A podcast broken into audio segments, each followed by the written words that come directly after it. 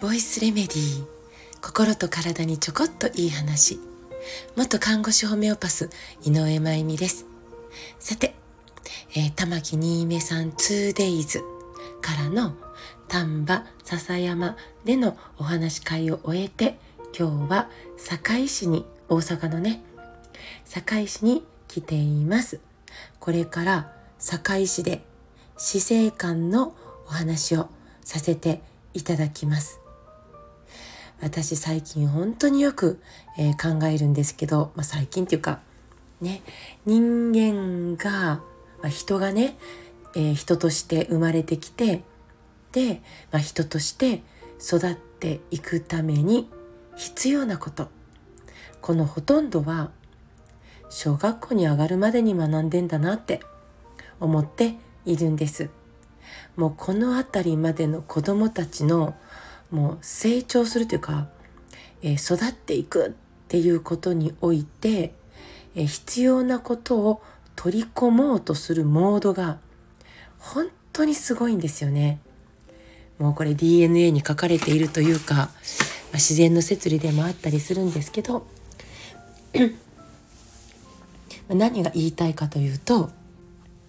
例えばですけど私たち当たり前ですけど日本語がペラペラです。でこのペラペラの日本語はねどっかの塾とかなんか日本語学校とかに何年も通ってもうね汗水垂らして勉強したわけではないのにまあ不都合なく喋れます。ね経済背景も家族背景も関係なく普通に不都合なく喋れるわけです。でこれは言語を獲得するというタイミングのま年齢の時、ね、たまたま日本語をしゃべる人、ね、日本語で語りかける人が周りに多かったっていうかそんな人しかいなかったわけですよね。だからもう勝手に日本語という言語が入ってきて私たちの言語になるわけですね。この大切な言語獲得の型を作る時にインストールされたもの、まあ、私たちで言えば日本語っていうのは生涯にわたって影響を与えていくわけですよね。どんなに今後の人生もう日本じゃないオーストラリアで、えー、生きていくわもう日本語は決して話さないわって例えば決めても死の瞬間まで頭から日本語を消すことはできないわけですよね。日本語を死ぬまで使わないって決めて使わなくてもでも生涯忘れることはないんです日本語を。この言語獲得のタイミングを外しただけで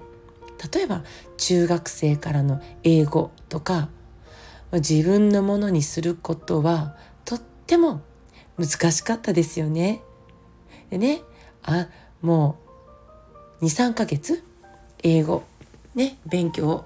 怠ったらすぐ頭から失われていくわけですよ。あんなに勉強したのに簡単に忘れちゃうわけですよね。で言語だけでなくて今だから大切で今を外すと逆に獲得が難しいというね子供ってそういうとてもとても大切な生涯にわたる、えー、型を作る時期を生きてるわけですよ